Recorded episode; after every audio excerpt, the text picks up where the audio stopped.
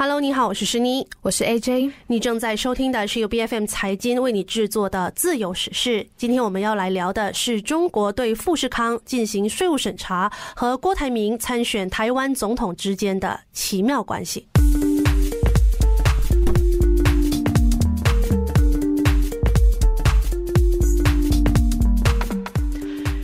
媒体《环球时报》呢，最近就刊登出一篇报道，指美国苹果公司的主要供应商之一，也就是台湾的红海富士康集团，在中国多个地区遭到税务和土地使用方面的调查。这个消息一出呢，就引起外界热议，许多人就认为呢，背后的主要原因和集团的创办人郭台铭早前宣布以无党籍的身份参选台湾总统大选有关。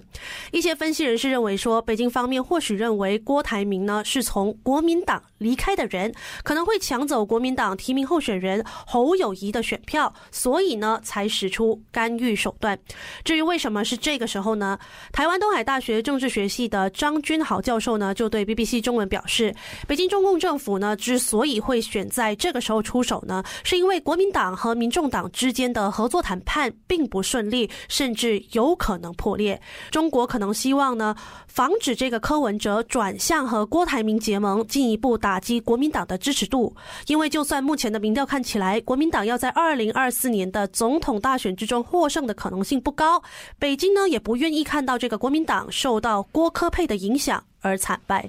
那到底富士康有没有真的被查税呢？其实《环球时报》的报道呢也没有向下说明，只是引述消息人士表示，中国税务部门近期依法为红海集团旗下的富士康集团在广东、江苏等地方的关键企业进行了税务审查。同时，中国自然资源部门呢也在河南、湖北等地方呢对富士康的重点企业进行了现场调查。截止目前为止呢，税务审查的工作还。还在进行当中，暂时还没有对富士康在中国的业务带来巨额的罚款。截至目前为止呢，郭台铭本人尚未对此事做出任何的回应。富士康则是在周日发表声明，表示将积极配合相关部门的调查，确保合法经营。纵横商场多年的郭台铭呢，其实也早就料到了这一天。早在八月二十八号宣布参选的记者会上就说，就算中共政府要因为郭台铭不服从而没收收。红海的财产，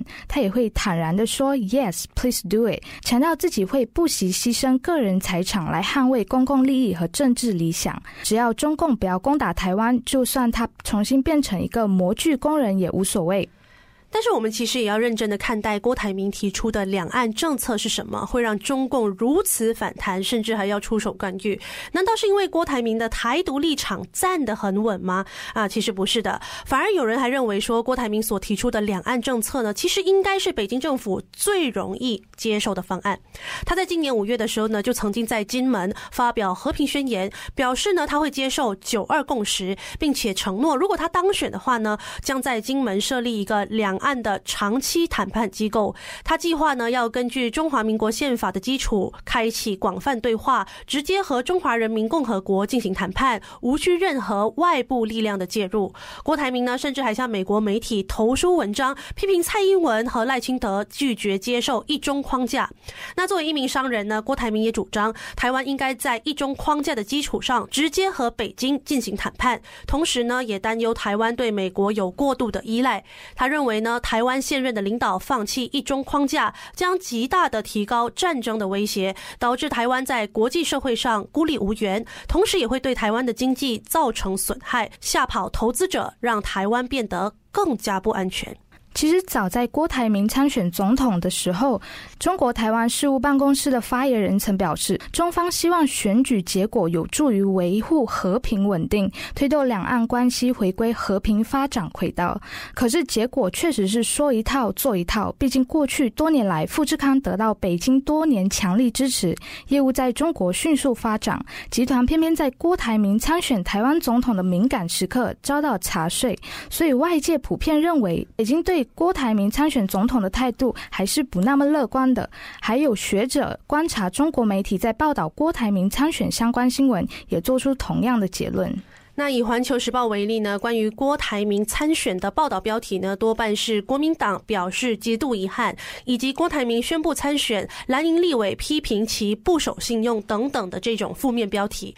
而亲北京的香港媒体，包括了文汇报和大公报呢，也以郭台铭若独立参选，不但没有任何当选机会，反而实际上等于保送赖清德上台，客观上成为民进党的。帮手，大陆方面不会无动于衷等字眼。那从媒体操作的手法来看呢，郭台铭似乎不是这个中共政府主义的台湾总统人选。那目前为止呢，郭台铭在民调中的支持率约为百分之八到百分之十，落后于其他的竞争对手。目前领先的是民进党的成员，现任台湾副总统赖清德，国民党的侯友谊以及民众党的候选人柯文哲。那面对富士康被查税的消息，郭台铭的竞争对手赖清德就表示，希望北。京呢，不要每一次选举的时候就逼迫台商发表立场，而侯友谊呢，则承诺，如果他当选总统呢，一定会展开对话，为台湾企业提供稳定的经商环境。那么在今天的新闻结束之前呢，我们也特别为大家整理了这一次二零二四年总统大选中